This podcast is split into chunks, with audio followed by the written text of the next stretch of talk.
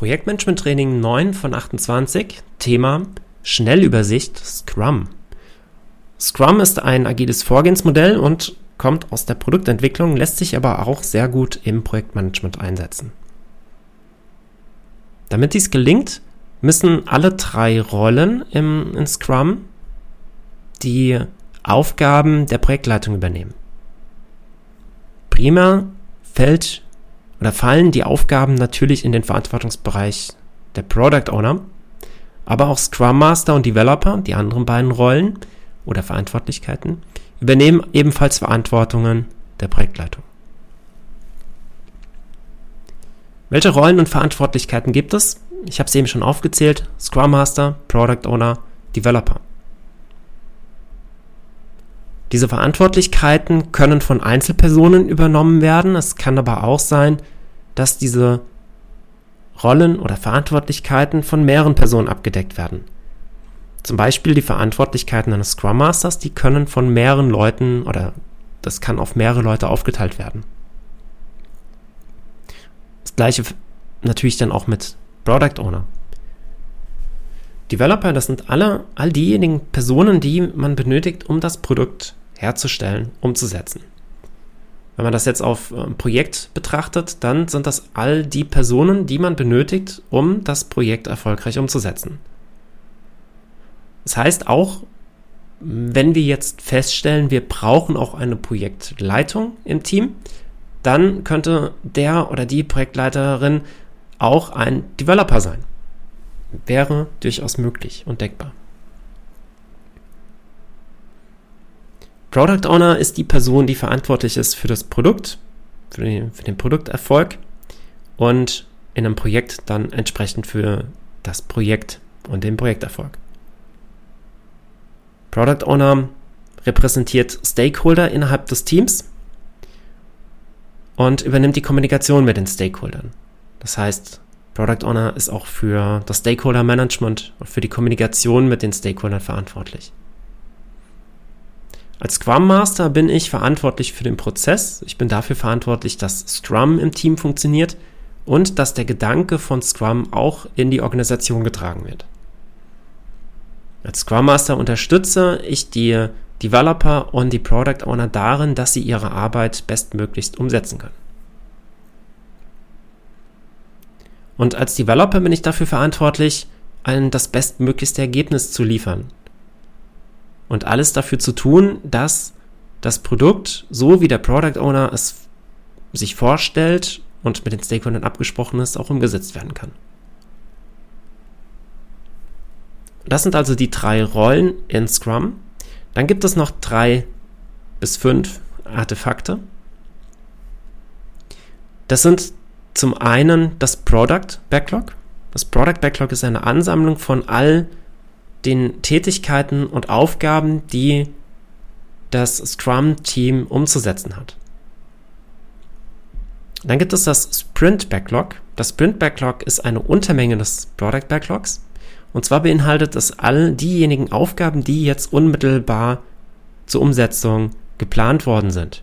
Wo es geplant wird, kommt gleich noch. Dann gibt es das Increment und das Done Increment. Das Done Increment ist die Summe aller fertiggestellten Items am Ende des Sprints. Zum Sprint kommen wir auch gleich noch. Also alles, was innerhalb eines Sprints durch die Developer umgesetzt worden ist, das ist das Done Increment. Und das Increment ist die Summe aller Done Increments der vorherigen Sprints und des aktuellen Done Increments. Zu guter Letzt haben wir noch die Definition of Done.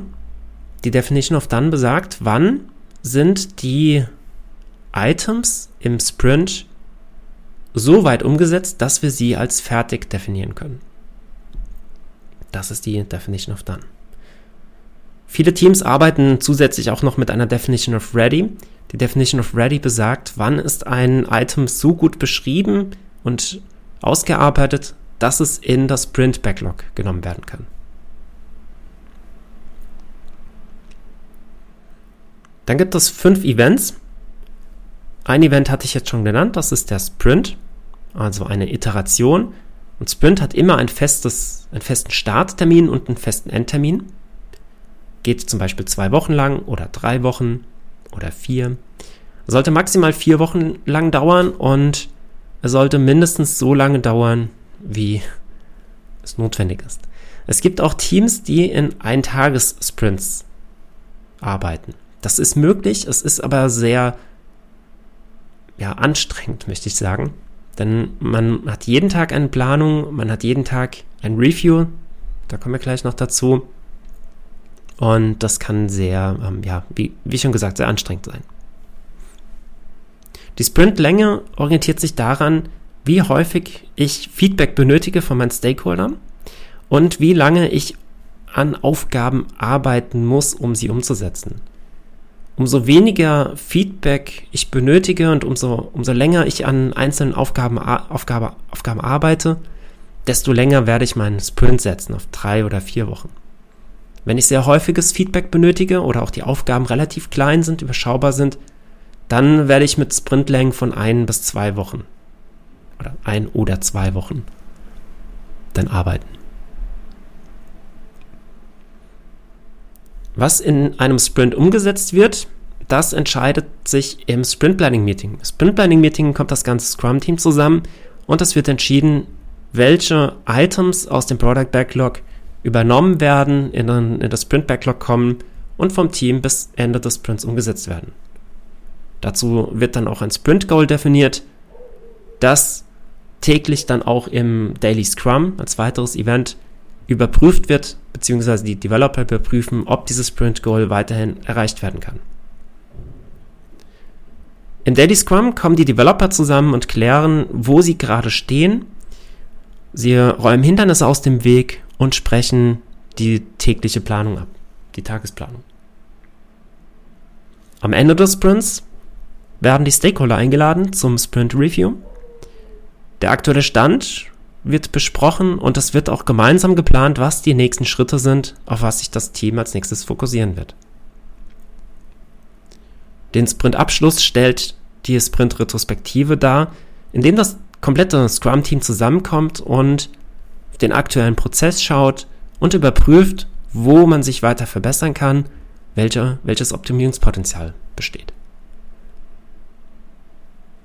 Das sind die Standard-Events in Scrum ähm, viele Teams nutzen noch ein Backlog Refinement Meeting, Event, um gemeinsam am Product Backlog zu arbeiten.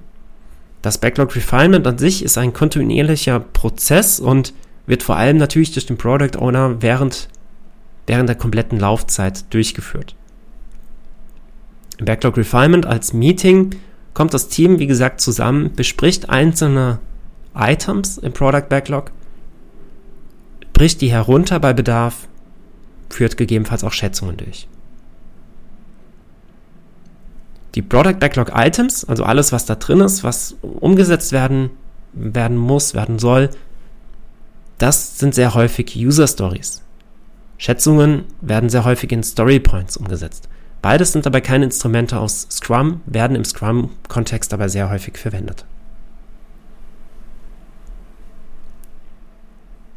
Soweit zu Scrum und zur Schnellübersicht hier im Rahmen des Projektmanagement-Trainings. Wenn du Fragen dazu hast, dann stell die Fragen gerne über LinkedIn. Mein äh, Profil ist hier unter dieser Episode verlinkt.